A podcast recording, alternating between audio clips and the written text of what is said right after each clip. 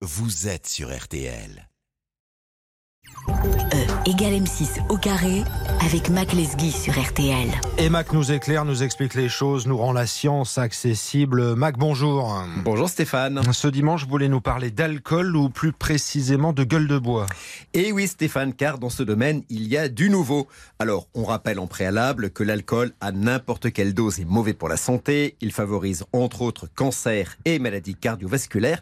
Et au-delà, j'ajoute que contrairement à ce qu'on entend parfois, l'alcool sous n'importe quelle forme, vin, bière, spiritueux divers, n'a absolument aucun effet bénéfique sur notre corps. On parle pourtant, Mac, des effets antioxydants des tanins du vin rouge. Oui, on a appelé ça longtemps le French Paradox. On disait que la combinaison vin rouge plus graisse de canard avait un effet protecteur sur les maladies cardiovasculaires. Tout ça a été très discuté. Aujourd'hui, c'est enterré. Alors, revenons aux vrais effets de l'alcool. À côté des effets à long terme dont je viens de parler, il y a les effets à court terme.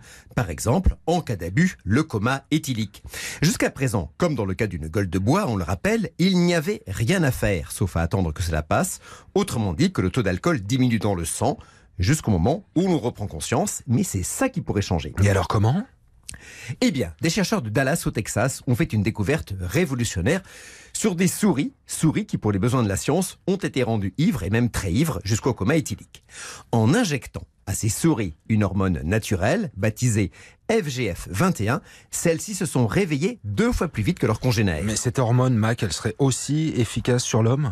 Bah, il y a de fortes chances, car c'est une hormone commune à tous les mammifères, elle est sécrétée par le foie, elle n'aide pas à éliminer l'alcool du sang à proprement parler, mais elle protège le foie contre les effets toxiques de l'alcool.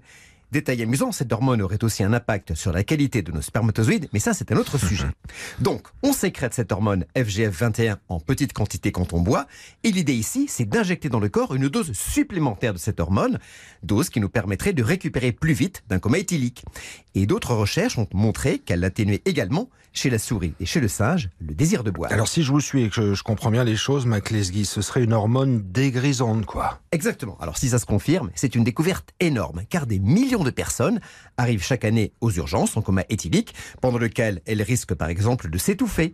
Et si par un médicament on réduit la durée de ce coma éthylique, on ramène plutôt les victimes à l'état de veille, cela va sauver des vies. L'autre piste, bien sûr, ce serait d'utiliser cette hormone comme un remède à la dépendance à l'alcool. Et puis, bien sûr, on se prend à rêver. Si c'est le premier médicament efficace pour faire passer la gueule de bois, j'en connais plus d'un que ça va intéresser. On est d'accord, c'est pas pour tout de suite. Hein. Non, bien sûr. En attendant, l'alcool, c'est chaque année en France 41 000 morts, selon les dernières données de Santé publique France. Pour tous ceux qui font attention à leur ligne, je rappelle aussi que l'alcool, l'éthanol, c'est deux fois plus de calories que le sucre.